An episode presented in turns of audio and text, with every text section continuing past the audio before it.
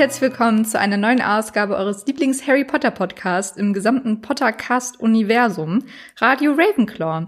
Mit meiner Wenigkeit, Mandy und Ich bin Robin. schönen guten Tag. Schönen guten Tag. Wie geht's dir? Gut, und dir? Mir geht's auch sehr gut. Hast du einen schönen Sonntag gehabt? Ich habe einen tollen Sonntag bisher. Und Okay. du? Ja, ich war in der Kirche und habe für meine Sünden gebetet. Nein, Quatsch. Äh, wir reden Mhm. Solltest hier, du vielleicht mal.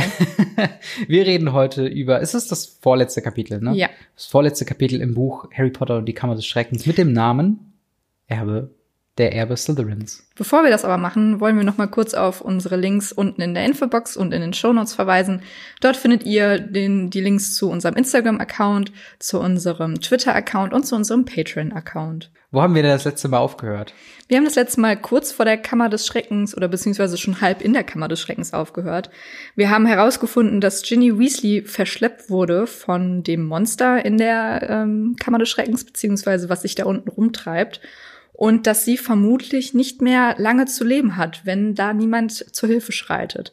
Die LehrerInnen aus der Schule koren dazu ähm, Gilderoy Lockhart aus, der nichts Besseres zu tun hat, als seine Sachen zu packen und zu gehen. Denn Harry und Ron gesellen sich dann zu ihm, um ihm die Informationen weiterzugeben, die sie von Hermine bekommen haben, dass das Monster in der Kammer des Schreckens ein Basilisk ist, eine Riesenschlange. Und ähm, ja, nehmen ihn dann mit zum Eingang der Kammer des Schreckens, der sich im Mädchenklo von der maulenden Myrte befindet. Dann passiert etwas ganz Unangenehmes, denn der Tunnel, in dem sie unten in der Kammer des Schreckens sind, bricht quasi ein und er trennt Harry, Ron und Gilderoy Lockhart. Also Ron und Gilderoy sind auf der einen Seite und Harry auf der Seite Richtung Kammer des, Schre Richtung Kammer des Schreckens. Und Gilderoy Lockhart hat mit Rons kaputten Zauberstab versucht, einen Vergessenszauber an die beiden zu zaubern hat sich dabei aber selber getroffen. Deswegen weiß der Gute gar nicht mehr, wo oben und unten ist. Und Harry ist jetzt ganz alleine auf sich gestellt äh, in die Kammer gegangen. Und da Ja. geht's jetzt weiter. Genau, ähm, er hat ein Tor geöffnet, was mit Schlangen versehen ist und er hat es mit Puzzle geöffnet. Und eigentlich ist die Zusammenfassung von dem, was, ähm, was in dem Kapitel passiert, recht kurz. Harry geht quasi rein, trifft auf Tom Riddle, der äh, an Ginnys Lebenskraft zehrend äh, sich aus dem Buch ver zu, zu befreien versucht. Ähm, Harry, die reden ein bisschen, der ganze Plot wird quasi ausgetauscht und es wird äh, quasi gesagt, dass Ginny all diese Schandtaten gemacht hat, hat den Basilisken auf die äh, Schlammblüter quasi geschickt und so weiter und so fort.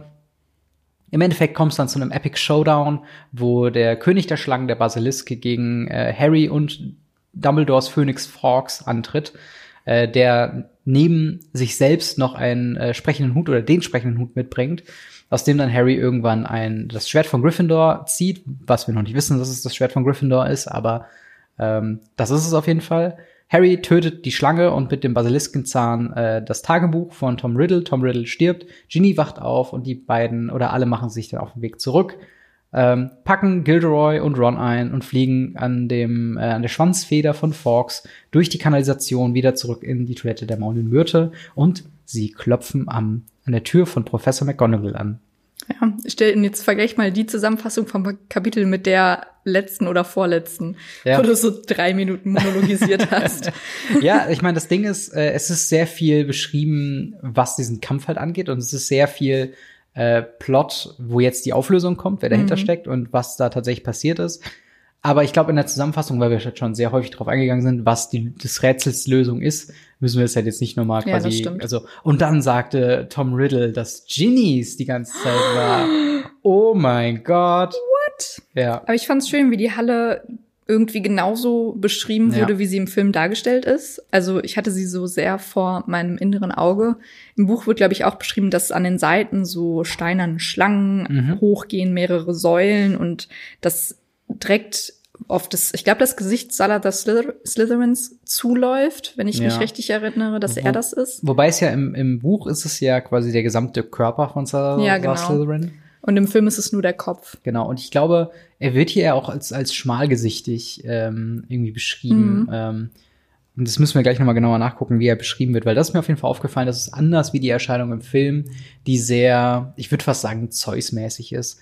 Also so ein ja, so Vollbart. griechische Gottmäßig, ne? Genau, ja, genau. Und das stimmt. das ist mir auf jeden Fall aufgefallen, dass es halt auf jeden Fall ein bisschen anders ist, aber ähm, also die Umsetzung her im Film äh, trifft es auf jeden Fall auf den Kopf, auch wenn es eine andere Interpretation ist. Mhm. Ähm, aber ja, also erstmal die Frage, die mir eben gekommen ist, als du dein Part äh, quasi vorgestellt hast. Ähm, würdest du sagen, dass der Gang zur Kammer des Sch oder dass der Gang zu dieser Kammer schon Teil der Kammer des Schreckens ist oder ist das jetzt die Kammer des Schreckens? Ich würde sagen, dass also das ist jetzt erst die Kammer des Schreckens, ja. weil der Gang zählt ja nicht, du sagst ja auch nicht zum Flur, das ist mein Wohnzimmer. Aber es ist die Wohnung. Es ist Aber die es Wohnung. ist die Wohnung. Ist halt die Frage, ob es Ja, die es ist Wohnung des Unter- Schreckens ist oder das Wohnzimmer des Schreckens. Ja, vielleicht, ich würde sagen, es ist nur die Kammer, weil sonst wird's ja Wohnung des Schreckens heißen und nicht nur Kammer des Schreckens. ja, das stimmt. Keller des Schreckens. Ich finde es auch krass, wie lange Harry einfach nichts checkt. Also Mhm. er rennt dann ja auf Ginny zu, sieht, dass sie nur noch äh, am seidenen Faden hängt und lässt sich und hält wirklich einen extrem langen Plausch mit Tom Riddle. ja. Und er checkt halt 0,0, dass Tom hier gerade der Antagonist ist. Also Tom sagt die ganze Zeit so, oh, ich freue mich endlich, dich zu sehen. Und Harry Mhm. sagt, hey Tom, wir müssen Ginny hier rausholen. Hier gibt's eine Schlange. Das ist voll doof. Hilf mir mal. Ja. Und Tom nur so, no can do. Ja. ja, das ist aber das Ding. Tom Riddle ist ja an sich ähm, bis zu diesem Kapitel eigentlich ja nicht der Böse, wirklich. Also es ist, Mhm. man, man, man erfährt ja nicht so viel über ihn. Aber er wirkt ja schon wie so eine freundliche Person, die sich ja auch dem Plot hilfri äh, also behilflich zeigt, indem er halt quasi äh, Hagrid zeigt, wie er die Spinne dann hat, worauf der, der Dialog mit Aragog kommt und so weiter. Und Harry hätte schon drauf kommen können, dass Tom Riddle nicht zu trauen ist zumindest. Aber im Großen und Ganzen ist es, glaube ich, nicht verwunderlich, dass er jetzt erstmal sagt, so, oh Tom, gut, dass du hier bist.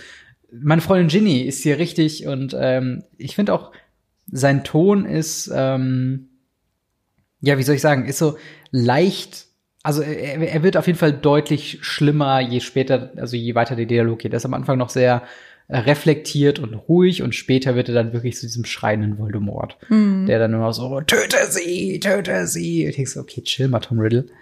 ähm, aber wie findest du denn eigentlich, äh, also eine, eine Sache, die mir so ein bisschen den Horror aus diesem Kapitel übertragen hat, ist so diese Angst vor dem Sehen, weil Harry ja die ganze Zeit sich Mhm. selbst halb erblindet, indem er die Augen so zukneift. Und dann noch in einer dunklen Kammer irgendwie was sehen zu können, stelle ich mir sehr schwierig vor. Also könntest du dir das vorstellen, mit so einer Angst durch so einen Raum zu gehen und Nee. dann noch glauben zu, wie Aber zu ich würde halt auch erst gar nicht darunter gehen. Also Ginny in allen Ehren, aber no, Ja. no, no. Aber ja, nee, das ist auf jeden Fall, erschwert alles noch sehr viel mehr. Und dass der Phönix da halt relativ spät auch erst die Augen vom Basilisken rauskratzt, Ja. ähm, erleichtert halt auch vieles. Also dann kann Harry sich halt frei bewegen. Hm. Und ich finde es halt irgendwie auch schön, weil Ginny ist mir gar nicht als so eine einsame Person Hm. vorgekommen. Also sie scheint ja zu Beginn in Hogwarts wirklich nicht so viele Freunde gehabt zu haben und dass sie halt sich auch dem Tagebuch so krass anvertraut, dass sie sehr im Schatten der Brüder steht Hm. und was ist, wenn sie nicht nach Gryffindor kommt und dass sie so verknallt in Harry ist und sie hat schon viele Probleme für eine Elfjährige, finde ich. Aber ist es so überraschend, weil ich glaube, es ist halt so typischer Teenie-Kram, einfach Aber so. mit elf? Hm, Ja, okay, elf ist vielleicht ein bisschen sehr früh, aber ich meine so im, im Kontext, das ist halt so Tagebuchkram, den du halt auch schreiben würdest. Und Mhm. im Endeffekt ist es ja eine coole Idee, ein Tagebuch zu haben, was antwortet. Was Ja, so ein auf jeden bisschen, Fall. so ein bisschen ähm, ratgebermäßig. Ja, ja, genau, was so ein bisschen der Psychologe in der Tasche ist, der quasi dich therapiert, während du gerade äh, dann Zeit hast.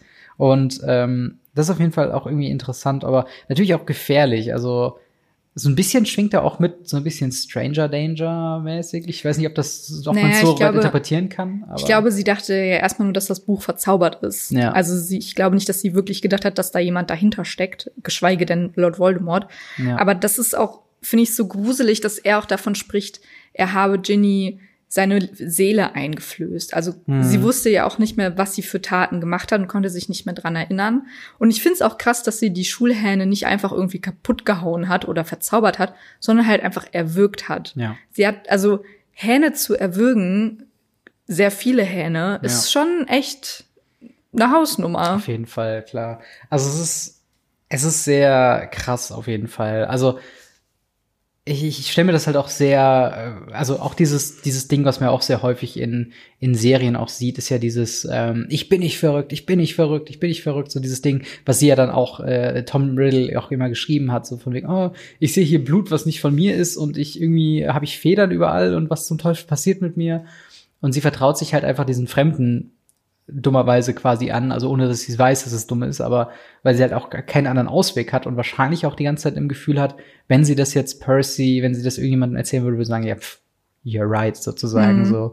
Ähm, aber das ist halt schlimmere Konsequenzen hat. Ich meine, sie hat ja auch panische Angst, als Harry sie dann befreit hat, dass, ähm, dass sie dann von Hogwarts rausgeschmissen wird und dass sie so eine Enttäuschung für die auch, Eltern ne? ist. Ja, klar. Also das war mir gar nicht krass. so bewusst, dass Ginny auch auf dem Pfad stand, gehen zu müssen. Ja, klar. Das ist schon krass.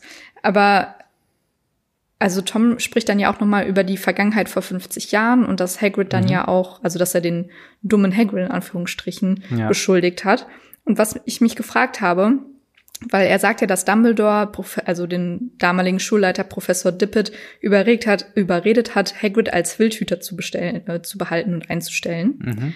Meinst du, er hat den Imperius-Fluch benutzt dafür, weil ich finde, jemanden, also das kam mir du irgendwie. Meinst, du meinst, Dumbledore hat äh, Dippet es ist, ist eine, eine, wilde Theorie, aber weil Professor Dippet, der Schulleiter, war ja so ein, der hat ja einfach nur vor sich hingedippet. Also der war ja, hatte nicht wirklich eine Meinung. Also kam ja. er mir so vor.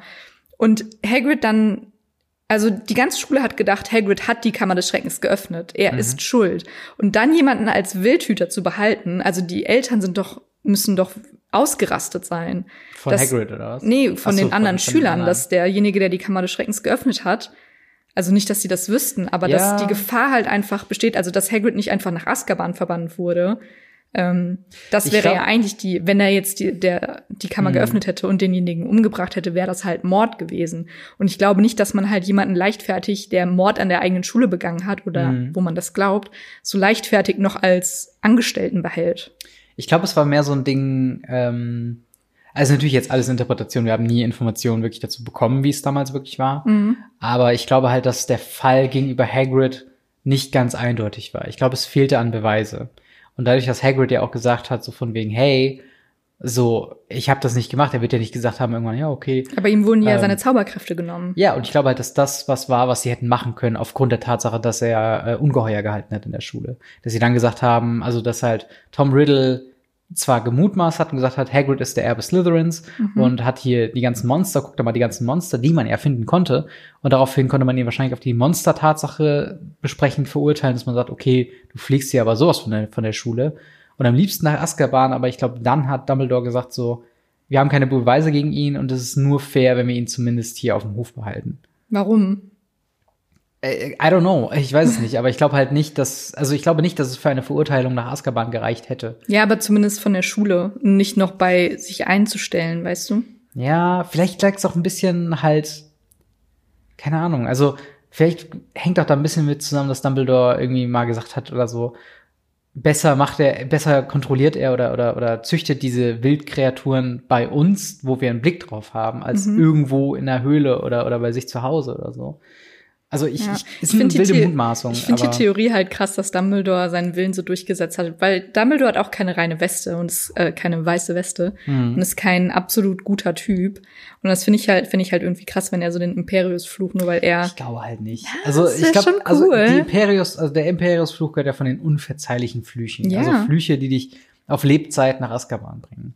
So und ich glaube nicht, dass Dumbledore sowas machen würde, einfach nur um ein random Kind dann als Wildhüter zu behalten. Also ja, ich weiß nicht, vielleicht hat er einfach in Hagrid was gesehen, was ihm ja auch später, also ich meine, Hagrid ist ja auch Teil oder Grund dafür, dass Harry gegen Voldemort siegt am Ende. Ja, ja, viel, ja das, ist, das ist halt auch wieder so eine Frage. Ja, er ist schon ein ausschlaggebender Charakter einfach. Auf jeden Fall, er ist ein wichtiger Charakter, aber wie weit hat Dumbledore in Voraus gesehen, wie wichtig Hagrid sein wird? Ja, ne? uh, ja, vielleicht. Also, Was ich mich auch gefragt habe, weil Riddle sagt auch, dass Dumbledore wegen ihm vertrieben wurde. Ja. Warum? Also wie? Das verstehe ich nicht ganz. Was war denn nochmal der Grund? Ach so, die Angriffe haben nicht aufgehört und er mhm. konnte quasi nichts dagegen tun. Meint er das vielleicht, dass er weiter ja. angegriffen hat und Dumbledore deswegen vertrieben wurde? Ja, yeah, ich meine, er hat natürlich. Oder meinst du, er hat Cornelius Filch, äh, Quatsch, nicht äh, Filch, sondern hier. Lucius Malfoy? Nee, Fudge ähm, so ein bisschen darauf angetippt. Nee, und weil Lucius, Malfoy, Malfoy, weil Lucius Malfoy hat ja Fudge so am selben Abend gesagt und Fudge war ja selbst so bist du dir wirklich Ja, sicher? oder Lucius Malfoy halt so einen kleinen Hint gegeben. Ne, das, das kann schon eher sein, weil er ist ja immer noch Voldemort. Es ist halt die Frage, ob er kommunizieren kann außerhalb seines Tagebuches mit Leuten, die sehr weit weg sind. Äh, also wir wissen ja, dass Lucius Malfoy den, das, dieses Tagebuch jemanden untergejubelt hat. Aber ähm, also ich glaube nicht, dass, dass er einen Hint gegeben hat, sondern dass einfach Lucius Malfoy sowieso auch drauf aus war, dass Dumbledore weggeht. Und es hat Mhm. ihm halt quasi in die Karten gespielt, dass diese Angriffe halt nicht stoppen. Ja. Und das war ja, glaube ich, der zeitgleich der Moment, nachdem Harry das Tagebuch wieder verloren hatte, richtig? Harry Ja, hat das Tagebuch schon. verloren und danach gab es wieder einen Angriff und danach wurde Dumbledore und Hagrid eingesperrt, beziehungsweise weggeschickt. Und ich glaube halt einfach, das war so ein Punkt, das ist halt einfach zeitlich. Man hatte gedacht, es wäre vorbei, die Gefahr wäre gebannt. Nein, ist es nicht und äh, es geht trotzdem weiter. Ähm, aber tatsächlich eine Sache, ich habe die Beschreibung gefunden zu äh, Salazar Slytherin Mhm. äh, die ich mal kurz vorlesen würde. Äh, Harry verrenkte sich den Hals, um das riesenhafte Gesicht sehen zu können. Es war ein altes, affenartiges Gesicht eines Zauberers mit langem, schmalen Bart, der fast bis zum Saum seines verwogenen Sei- Steinumhangs herabfiel. Also so ein bisschen, ich musste so ein bisschen an Mr. Miyagi denken von Kill Bill, also einfach so ein, so ein, so ein asiatischer, also auch wegen dem schmalen Bart. Ich glaube, das ist so ein Punkt, der mir halt sehr aufgefallen ist, wo ich direkt so ein leicht, ähm, also wo ich halt irgendwie gedacht habe, okay, das ist, also auch, auch diese Beschreibung, weiß nicht, affenartiges Gesicht, wie sieht denn ein affenartiges Gesicht aus? Mhm. Also irgendwie, irgendwie finde ich das halt, also die Beschreibung, die trifft irgendwie auf keinen Typen, Ich finde, ein affenartiges Gesicht sieht, eigentlich sehr breit. ich hätte eher gesagt schmal. Also ich finde, die Beschreibung passt schon sehr gut in dieses ähm, Zeus-artige Konstrukt, ja, was wir in, im Film auch sehen. So Aber der schmale mächtig. Bart ja dann nicht. Aber ich finde, einen schmalen Bart heißt einfach nur nicht so wucherig. Der kann ja auch einfach schmal runtergehen, so länglich. Nicht so buschig wie, also ich denke nicht daran an so einen ganz, ganz schmalen Bart wie du, sondern eher nicht an so einen buschigen wie Dumbledore, sondern so einen glatten, der so runterhängt. Ich denke jetzt Hm. nicht an so, ein, so einzelne Härchen, die man so dreht oder so. aber würdest du mir denn zustimmen, dass die Beschreibung irgendwie, also die ist komisch gewählt, oder? naja, J.K. Rowling hat ja zu jedem, also Petunia hat ja auch ein Pferdegesicht. Ja. Und also ich finde ihre Beschreibung sowieso ein bisschen fragwürdig, weil sie sehr, ja, gerne die Äußerlichkeiten negativ beschreibt, Ja. finde ich. Und das ist halt auch so diese Intention irgendwie, die ich halt gedacht habe, da wo ich drüber gestolpert bin. Ich habe den Satz gewiss drei oder viermal gelesen und habe die ganze Zeit versucht, mir über zu überlegen, wie sah es im Film noch mal aus und wie kommt man auf diese Beschreibung? Also wenn das das Gesicht war, was sie vor Augen hatte, als sie diese Szene geschrieben hat, wie kommt man auf die Beschreibung? Altes, affenartiges Gesicht eines Zauberers mit langem, schmalen Bart. Also lange, schmale Bart, denke ich halt schon so dieses, ja, aber ne, kann natürlich auch sein, dass es wirklich eine andere Interpretation ist, wie, also, wobei der Bart ja eigentlich schon fast ein bisschen Dumbledore-esque eigentlich ist, oder doch nicht? Weil es Nee, ist ja so ein finde- Rauschebart. Ja, genau, das verstehe ich halt nicht. Also Rauschebart finde ich halt eher breit und ich finde auch im Film sieht es halt mehr so wie wallendes Haar aus. Ja, also ja, nicht so genau. rauschig, sondern Ja. sehr mächtig und majestätisch. Ja, also ich, ich finde, also, ich weiß nicht, was es ist, aber ich glaube, es ist halt einfach diese, diese, diese Wortwahl von affenartigem Gesicht zu einer Statue, finde ich einfach, also es soll ja Salazar Slytherin sein. Oder? Also das ist ja, Ja. quasi das, ja, ja, genau. So. Also schätze ich mal. Und ich denke dann, wenn sie versucht, die Bösen doof aussehen zu lassen, also dann hat sie einen ganz anderen Eindruck, weil ich hatte halt wirklich so einen, so einen Affenkopf kurz vor Augen und dachte so, nee, das passt gar Ich nicht. finde deine, ähm, deine Vorstellungskraft da irgendwie zu wild. Ja. Weil irgendwie, also für mich ist es sehr wie im Film. Also sehr, ja, Ah. göttermäßig. Nee, warte mal, ich habe gerade mal auf das Cover wieder geguckt und da ist nämlich auch eine Interpretation quasi drauf und da ist es so ein bisschen wie, ähm, hast du Aladdin gesehen? Ja, Der, wie hieß denn nochmal der Böse, der dann auch später zu Ja, dem ja. Djinn wird. ja. So ist es halt mehr wie so ein, wie so ein Kinnbart ist es quasi. Und das würde dann auch, aber es ist nicht wirklich affenartig, das Gesicht, sondern mehr halt ein sehr schmales Gesicht, was halt mehr wie einer Schlange ähnelt, wo der Bart dann quasi wie so eine Schlange ist. Mhm. Weißt du, was ich meine? Ja, das kann ich schon nachvollziehen, auf jeden Fall. Vielleicht wollte sie das irgendwie machen, aber keine Ahnung. Es ist, es ist eine komische Formulierung, wo ich ein bisschen drüber gestolpert bin und dachte so, hä? Was zum Teufel? Was, was, was war das Gesicht, was sie vielleicht irgendwo in einem Notizbuch hingemalt hat? Ich glaube nicht, dass wie sie diese sich, Beschreibung ist. Ich glaube tatsächlich, dass, sich, dass sie sich nicht so viele Gedanken darüber gemacht hat Ja, und einfach beschrieben hat. Ja. Aber Naja. naja. Wie glaubst du denn eigentlich kam Forks rein, wenn der Zugang zu ähm, kaputt gemacht wurde von also mit den Steinen? Kam er nicht von einem von einer Öffnung aus der Decke? Naja, aber gibt's eine Öffnung aus der Decke und wo ist die? Also Ey, ich glaube, ja. es wird nicht beschrieben im Kapitel, wo er herkommt, sondern ich meine, er fliegt sie ja auch durch diese Höhle wieder raus und durch den, Ja. durch das Badezimmer. Aber hat sich die Tür hinter sich hinter ihm wieder verschlossen? Vielleicht hat Dumbledore ihn auch appariert. Wen jetzt? Fox. Aber in die Höhle? Ja? Aber er ist ja nicht in der Höhle. Nein, nicht Dumbledore, sondern Ach so, er Fox hat, ach so, ah ja, ja, jetzt verstehe ich. Mit das, dem Hut. Das könnte sein auf jeden Fall, aber das ist halt Oder es glaub gibt ich, halt noch ein Schlupfloch, von dem Dumbledore halt weiß, weil offensichtlich hat Ron ihn ja nicht gesehen vorher, weil er kennt Fox ja nicht. Ja. Und ist auch kein Vogel vor an ihm vorbeigeflogen, so überrascht, wie er tut oder wirkt.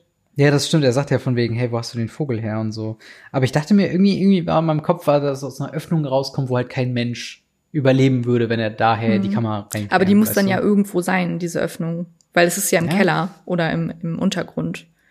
Ja, das auf jeden Fall. Das ist auf jeden Fall eine interessante Frage, wo ich jetzt gerade Du kannst ja nicht einfach mitten Antwort im Gang einfach so ein Loch haben und dann so, ja, hier ist der, die Decke von der Kammer des Schreckens, damit die auch ein Luftloch haben da unten. hab. Ja, äh, irgendwann müssen die ja Sauerstoff auch kriegen. Ja, das also stimmt. ist es Teil der Kanalisation eigentlich? Nee, ne? Es ist nochmal weit darunter, nehme ich mal an. Ja, sehr weit darunter. Die sind ja sehr, sehr lange durch diese Rutsche gerutscht. Aber speaking of Fox, ähm, die Beschreibung ist ja, also von seinem, von seinem Gesang ist ja fürchterlich. Also Mhm. es ist ja wirklich, dass es ein, ein ohrenbetäubender Lärm ist und so weiter. Echt? Ich hatte es eher so als Singsang. Ja, als Singsang, der aber immer lauter und schriller und aggressiver wird. Warum eigentlich? Ja, das wollte ich dich fragen.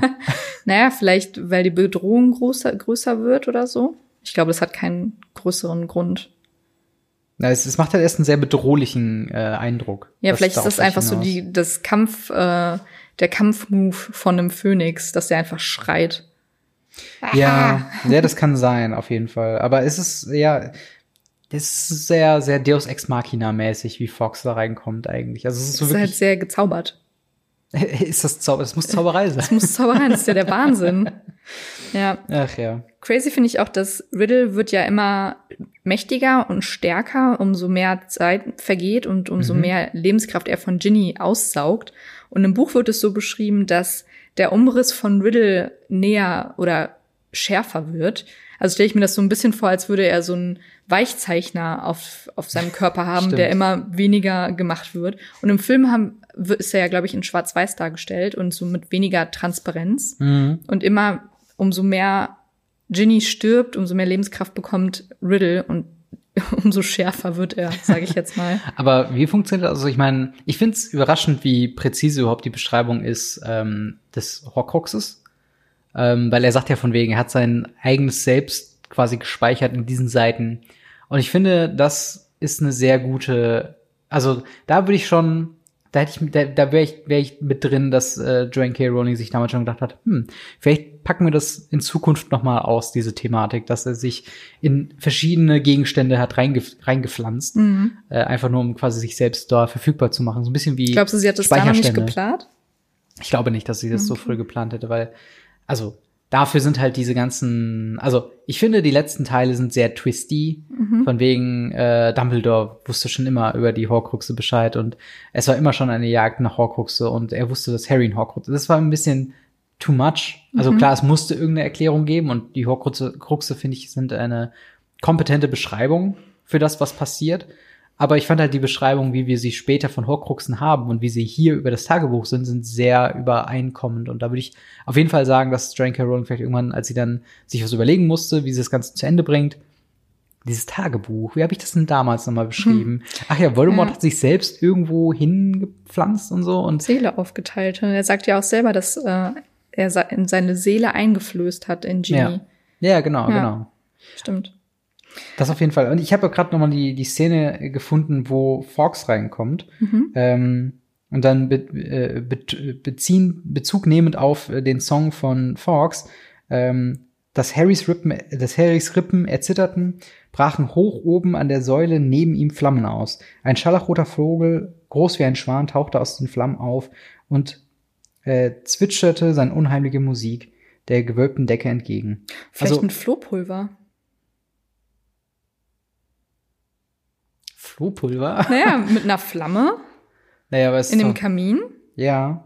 Kann schon Also sein. ist, oder er hat sich halt, können, können Phönixe Feuer speien? Nee, aber so sie Ding? lösen sich ja in Feuer auf. Und ich weiß halt nicht, ob sie sich telep teleportieren können, indem sie sich in Feuer auflösen und woanders wieder in Flammen gehen und dann entstehen, weißt Meine, du? meine Idee wäre halt gewesen, dass er vielleicht durch eine Feuerexplosion die Decke eingebrochen hat, so ein Stück.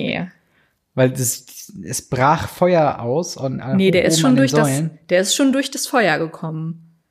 Der ist jetzt durch das Feuer gekommen. Der ist nicht durch die Decke gekommen, Robin.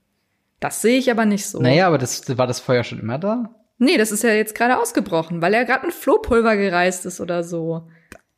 Also, Na klar, Dumbledore hat know. den in den Kamin geschmissen, ein bisschen Flohpulver rein und zack, bumm, war der in der Kammer des Schreckens. Fox. Und schmeißt du so Bowlingkugelmäßig so in den Kamin. Mit dem, mit dem Hut noch dazu. Ja, wirklich. Dritter Ausgang. Der arme Vogel, wirklich. Oh Mann. Ja, es ist, es ist ein bisschen wischiwaschi. Man weiß nicht ganz genau, warum Ja, er jetzt stimmt. da ist. Aber das fand ich halt nochmal interessant, weil bei mir brach halt diese Flamme an der Decke aus und ist dann da rausgeflogen. Nee, sehe ich anders. Okay. Könnt ihr uns ja gerne mal in die Kommentare schreiben, wie ihr das seht. Ja, auf jeden Fall. Aber ich habe noch mal eine Frage, weil der Basilisk wird ja jetzt gerufen, ne? Ja. Also Tom ruft den Basilisken und er soll Harry töten. Mhm. Und da habe ich mich gefragt, also Tom beherrscht ja diese Schlange. Und meinst du, dass die Schlange und der Basilisk halt von Grund auf böse sind? Oder dass der Basilisk eigentlich gar keine Lust hat, so böse zu sein und Harry zu töten, weil er schleudert ja Harry noch irgendwann den Hut zu, wo er ja dann den, ähm, das Schwert rauszieht. Das nee, kann das natürlich. ist Fox, der dem, Nee, nee, nee. Der, der Schwanz vom Basilisken schleudert dem das irgendwann zu. Aber das ist eher zufällig, glaube Ja, ich. das kann natürlich sein, dass es Zufall ist, aber vielleicht möchte auch ein Teil von mir denken, dass der Basilisk einfach so denkt, boah, Tom, ey, ich habe jetzt wirklich gar keinen Bock. Oder ich finde es echt nicht fair von dir. weißt du, Vielleicht haben Basilisken, ich meine, vielleicht haben die auch einfach, sind die auch gegen Voldemort, wie Mhm. genau wie die Spinnen. Ja. Ich glaube, ich glaube ein bisschen, also ganz kurz beim Lesen habe ich äh, gedacht, in einer, Altern in einer alternativen Welt hätte Harry Tom Riddle so besiegt, dass er den Basilisken übernommen hat. Das wäre, glaube ich, so ein bisschen dieses, ähm, dieses, diese Zwiespalt, ob Harry jetzt Gryffindor oder Slytherin ist. Wenn Harry Slytherin wäre, hätte er dieses Kapitel wahrscheinlich so beendet, dass er irgendwann selbst Pavel gesprochen hat und Mhm. den Basilisken auf Tom Riddle gejagt hätte. Äh, nicht, ob das jetzt besser wäre oder Warum so. hat er das auch eigentlich nicht probiert, ne? also, Also im Film probiert er es, da spricht der Pasel zu der Schlange, Stimmt, ja. aber im Buch nicht. Ja, das ist eigentlich interessant, aber wahrscheinlich ist halt ähm, sein Parsel nicht ausreichend gut. Ist Ja, halt der spricht doch fließend. Naja, aber vielleicht ist es mehr so ein, so ein Kinderfließend als äh, Tom Mhm. Riddle, der halt Expertenfließend spricht. Ja, das weiß ich aber Also er, er hat ja auch nur über Voldemort quasi diese, diese, ähm, diese Erkenntnis über Parsel überhaupt erst gelangt. Und das ist ja Mhm. nur ein ganz kleiner Splitter in ihm. Ja, ich finde aber auch, dass der Kampf mit dem Basilisken super unspektakulär im Buch ist und super kurz. Es geht. Ich finde ihn sehr kurz im Gegensatz zum Film, weil im Film weiß ich noch, ey, wenn diese Schlange erstochen wird und so schwankt und dann Hm. gegen die Kamera fällt quasi. Hm. Ich habe mir jedes Mal die Hose gemacht, wirklich. Ich finde das so gruselig. Und wie er dann Ja. noch durch die Rohre läuft und ich Hm. weiß, ob der hinterkommt, das gibt's im Buch nicht. Also er läuft nicht noch durch andere Rohre. Ja. Das spielt sich alles in der Halle ab. Aber das ist auch in Ordnung. Und recht ich. schnell wird er auch erstochen. Naja, das ist recht schnell. Also es geht schon eine Weile. Na, nicht so also lang. es geht ein bisschen länger, glaube ich, als dieser Kampf gegen Quirrell am Ende. Wo ich auch mal sagen muss. Du? Ich Schon. find, fand's sehr schnell. Also, also ich fand's okay schnell. Also Okay. nicht unnötig in die Länge gezogen, aber jetzt auch nicht so, dass man es schnell abgefrühstückt hätte. Mhm. Ähm, aber auch wieder so ein bisschen die Parallele mit dem ersten Buch, was wir auch besprochen haben, wo ja auch der die Endszene genauso ist, von wegen ersten Gespräch mit quasi Voldemort und danach halt ein Kampf. Mhm. Und ähm, ich fand den Kampf hier auf jeden Fall besser. Es gibt ein paar Momente, wo ich denke, okay, da wäre Harry fast quasi an seiner Dummheit gescheitert oder an, an, an purem Zufall, wie als er sich den Hut aufzieht und das Schwert ihm auf dem Kopf fällt. Ja, wirklich. Wo ich denke, what the fuck? Also, Warum zieht er sich auch den Hut an? naja gut, ich meine, es ist ein Hut und er wusste ja nicht äh, von wegen, was, Was jetzt, passiert, was er ja. jetzt machen soll. Vielleicht hat ihm ein magisches Schild umgeben, wenn er diesen Hut trägt oder Mhm. so. Äh, aber im Endeffekt hatte er dann ein, ein massives Einhandschwert in, in, in sich drin, was ihm einfach auf den Kopf fällt. Und das hatte so, okay, wenn dir das falsch auf den Kopf fällt, bist du bewusstlos. Ja, wirklich. Also das hätte halt auch ganz, ganz anders enden können. Ja, das stimmt. Aber Forks regelt auch so ein bisschen den kompletten Kampf für ihn, ne? Ja, es Also- ist sehr Pokémon-mäßig. Ja, er, er macht alles, er bringt, Harry quasi, er heilt Harrys Wunde, der, weil er ja vom Basilisken gebissen wurde. Mhm. Und ähm, Phönixe haben heilende Tränen, wie wir wissen. Mhm. Und er bringt ihm nachher noch das Tagebuch, in dem er dann den Zahn reinrammt und was dann Tom umbringt. Und ähm, die Frage ist halt auch, wenn der, wenn alles vorbei ist, ne, Tom ist tot quasi, oder die Erinnerung von Tom ist tot, Mhm. und das, ähm, das Tagebuch hat dieses Loch. Es steht nicht dabei, ob er das Tagebuch mit aus der Kammer nimmt. Und wir wissen, dass, also im Film gibt es, glaube ich, Dumbledore. Ich bin mir aber nicht sicher. Ja, ja, doch, klar. Und es gibt ja dann auch noch die Szene, äh, wo Lucius Malfoy Dobby dieses Buch gibt, wo dann die Socke drin ist. Ja, genau. Das heißt, er muss das Buch ja schon mitgenommen haben. Naja, im Buch steht's nicht, dass er es mitgenommen hat. Bist du dir sicher? Ja, ich glaube, ich habe drauf geachtet. Ich habe nicht wirklich darauf geachtet, aber ich bin mir ziemlich sicher, dass es mitgenommen hat. Aber ich meine nicht, ja, dass es drin, also im Buch, ähm, im Film ist es definitiv so, aber ich bin mir sehr, sehr sicher, dass es im Buch nicht drin steht, dass er es mitgenommen hat. Ja. Vielleicht wurde es einfach nur nicht erwähnt und es ist als Voraussetzung einfach klar, dass J.K. Rowling davon ausgeht, dass er es mitnimmt, so.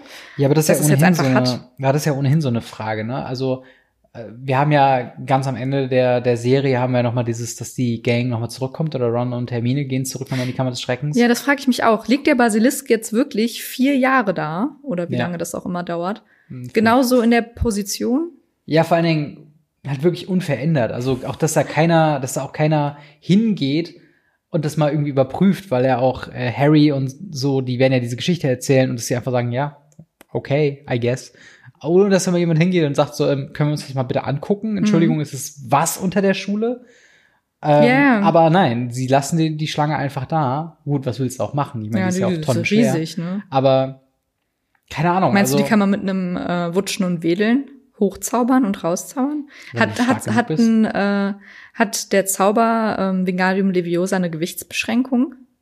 Ich glaube, wenn, dann hängt es mit der Zauberkraft an. Also, Ah. dass du dann Flitwick als besonders mächtiger Zauberer kann dann, weiß ich, ein Kilo wiegen oder, Mhm. oder mehr. Äh, und halt die Schüler können am Anfang, deswegen üben sie ja mit Federn. Ja, ja, aber eigentlich, weil die halt nicht fallen. Federn fallen nicht. Dachte ich zumindest. Also stell dir mal vor, du hast Also 20. Die fallen doch natürlich. Also, ja, aber die fallen, die machen keinen Lärm. Also stell dir mal vor, du hast 20 Schülerinnen so. und du machst es mit Steinen. ja. Also es kann erstmal richtig schief gehen und äh, laut sein. Wenn Ja. es mit der Feder macht, kann halt nichts passieren. Aber warum auch zum Beispiel schneiden sie dann diese toten, den toten Basilisken nicht in Scheiben und transportieren den so ab? Oder verkochen den noch. Ja, halt einfach So beim Halloween oder so gibt's Ja. gebrannten Aber es gibt ja Basilisken. auch diese, ähm, diese, diese Szenerie bei, bei dem MCU, beim Marvel Cinematic Universe, wo die Nachwehen von Avengers 1 ja noch in Spider-Man, den ersten, Homecoming, äh, noch aufgebaut werden, dass halt Vulture halt diese, diese Alien-Mechanismen halt bergt. Mhm. Und das ist so sein Ding, wohin er dann seinen Supersuit oder was auch immer bauen kann. Und so, Schatz, wo ist mein Supersuit? aber dass sie halt das nicht mal irgendwie aufnehmen von wegen, also gut, ich meine, wie auch, ne, aber dass halt irgendwie jemand sich einschleicht oder so oder die Basilisken entfernt und so, nö, der bleibt einfach da. ja, Also irgendwo auch consistent, Ja. weil wir haben ja keine andere Beschreibung bekommen, aber ist auch irgendwie ein bisschen weird. ja. Ja, und das war zumindest jetzt auch eher schon das Ende, ne? Also wir treffen jetzt noch auf Ron und den vergessenen Gilderoy Lockhart. Mhm. Und ich frage mich auch, weil Hermine und Ron gehen ja dann auch im letzten Teil noch mal runter. Wie kommen die beiden denn dann da wieder raus, wenn du nur diese Rutsche wieder hochgehen musst? Also sie war ja super lang. Aber das ist wahrscheinlich eine Frage Ja. für das letzte Buch. Ich habe auch keine Ahnung, also ist denn dann, also begleitet man denn im Buch, ich habe es schon wieder vergessen, ich habe es nur einmal gelesen, aber begleitet man denn dann Hermine und Ron, wie man Harry jetzt begleitet hat? Wechselt dann die Narrator sich? ja, das weiß ich nicht. Also im Film ist es ja so, Mhm. dass du dann noch mal zu Hermine und Ron, da küssen sie sich ja. Also ich glaube schon, dass also wenn da der Kuss fällt, dann bin ich mir schon ziemlich sicher, dass wir die da auch noch mal sehen. Aber ich finde es halt verrückt, wenn dann genau da dann zum ersten Mal der Narrator nicht Harry ist oder dass man nicht Harry begleitet. Aber Harry ist ja auch nicht der Narrator von dem Buch. naja, aber es ist schon viel, also ich interpretiere mal sehr viel durch seinen Blick quasi. Aber es ist ja quasi ein Allwissender, also ein un unreliable, also ein Mhm. nicht verlässlicher Narrator, der sich auf Harry fokussiert, aber trotzdem nicht durch Harry spricht. Also es ist nicht Nee, Harry, der das nicht- erzählt. Nicht durch Harry, aber schon der Narrator weiß nur das, was Harry weiß. ja. Also er beschreibt dann immer, Harry wusste nicht, wozu das gehört. Genau, aber ja. genau, das hatten wir ja auch ganz am Anfang, diesen Shift von Petunia Weasley und Vernon Weasley, äh, Petunia Dursley und äh, Vernon Dursley, Mhm. wo sie dann gewechselt hat zu äh, Mr. und Mrs. Dursley, Ja. als wir dann die Sicht von Harry einnehmen. Und ich glaube, die Sicht haben wir halt nicht, haben wir halt nicht irgendwo weggelassen irgendwann. Ähm, zumindest nicht, dass es mir aufgefallen wäre. Und halt, und dann wird es interessant in Zukunft, ob wir dann irgendwann die Ron Aber es wird halt nehmen. schon irgendwie mal erzählt, dass Ron das und das gemacht hat, aber nicht, wir haben Ron nicht begleitet, aber so posthum. ja, quasi. genau. Also es ist auf jeden Fall kein rein Harry-fokussierter Erzähler. Ja, wobei, ich hatte auch, also wenn ihr, wenn, wenn euch das interessiert, ich hatte das in der allerersten Folge von Radio Ravenclaw, habe ich das mal analysiert und da steht, äh, habe ich das erzählt. Also da ist das drin. Da müsste ich mir jetzt aber selber noch mal anhören, was ich da gesagt habe. Aber ich glaube schon, dass, ähm, weil, also, wenn zum Beispiel Ron hat das währenddessen gemacht, die letzten paar Wochen oder so. Ich glaube halt schon, dass das halt was ist, was Ron Harry erzählt hat und dementsprechend Harry weiß. Das kann sein. Also ja. Harry ist halt schon irgendwo einstehend für den Leser. Ja, schon, aber wir haben keine Ich-Perspektive. Nein, natürlich nicht, natürlich nicht. Aber Ja. halt so von der Art und Weise ist, ist wäre auf jeden Fall interessant, müssen wir dann in Zukunft darauf achten, Ja. wie es dann ist. Ähm, aber du sagst es schon. Ich finde noch ein paar witzige Geschichten sind da so drin, ähm, als dann Harry sagt, in welcher Kette die quasi rausfliegen. Mhm. Ähm, dann sagst du, du und du und sie sind, äh, und dann so, ja, und dann äh, Ron hält sich an Gilroy Lockhart fest und dann Ron so, das sind bist du, du Vollidiot. das fand ich sehr witzig. Wie anstrengend das auch für Ron, für Ron gewesen sein muss, die ganze Zeit da mit Gilroy, der sich an nichts erinnern kann, Ja. abzuhängen.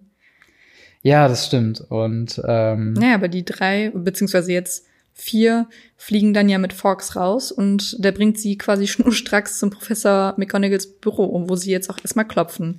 Und Genau. Ginny hat natürlich panische Angst, dass äh, sie von der Schule fliegt. Zu Recht. Aber also find, glaubst du auch, dass also Fox hat schon Zauberkräfte, die sie leichter machen? Äh, Sie werden jetzt nicht tatsächlich, also der Vogel ist jetzt nicht physisch so stark, dass er Ja, es ist halt ein Zaubervogel. Was der kann, das weiß niemand. okay weise Sprüche mit Ja. Mandy. Das ist ein Ähm, also ich glaube schon, dass es halt eine magische Belegung ist ähm, Mhm. im Sinne von ne, fass mir an den Schwanz und dann fliegen wir quasi ein bisschen schwerelos oder so. Also äh, den Vogelschwanz, nicht den. Das nächste Kapitel heißt, glaube ich, Dobbys. Was, wie heißt es? Du hast das Buch gerade Dobbys. Ähm, Belohnung. Dobbys Belohnung. Dobbys Belohnung heißt das nächste Kapitel. Und wenn ihr da schon gerne mal vorlesen wollt, könnt ihr das bis zur nächsten Woche machen. Genau. Wie gesagt, sind die Instagram, Twitter und Patreon-Links von uns unten in der Video- und Shownote-Beschreibung, was auch immer. Und dann treffen wir uns einfach nächsten Montag hier zum aller, allerletzten Kapitel von Harry Potter und die Kammer des Schreckens. Genau. Und dann gucken wir einen Film und dann Mhm. geht's auch schon zu Buch drei weiter. Oh. Wo ich ja gespannt bin, weil das ist einer meiner Lieblings, also in meiner Nostalgiebrillensicht ist es einer meiner Lieblings, sehr, also Geschichten. Ja, Sowohl im Film als auch im Buch. Ich bin auch sehr, ich bin froh, dass wir ähm, das dann hinter uns haben. Aber ich bin auch, ich weiß, dass Buch drei halt auch noch näher an Buch vier ist. Und ich weiß, Buch vier ist, It's gonna be a wild ride. ja. naja, wir hoffen mal, ihr habt noch einen schönen Montag, einen schönen Start in die Woche. Mhm. Und wenn ihr nichts dagegen habt, dann sehen wir uns und hören wir uns nächste Woche Montag zur letzten, zum letzten Kapitel von Harry Potter und die Kammer des Schreckens bei Radio Ravenclaw. Ja. Bis dahin. Vielen Dank fürs Zuhören. Haut rein. Tschüss. Tschüss.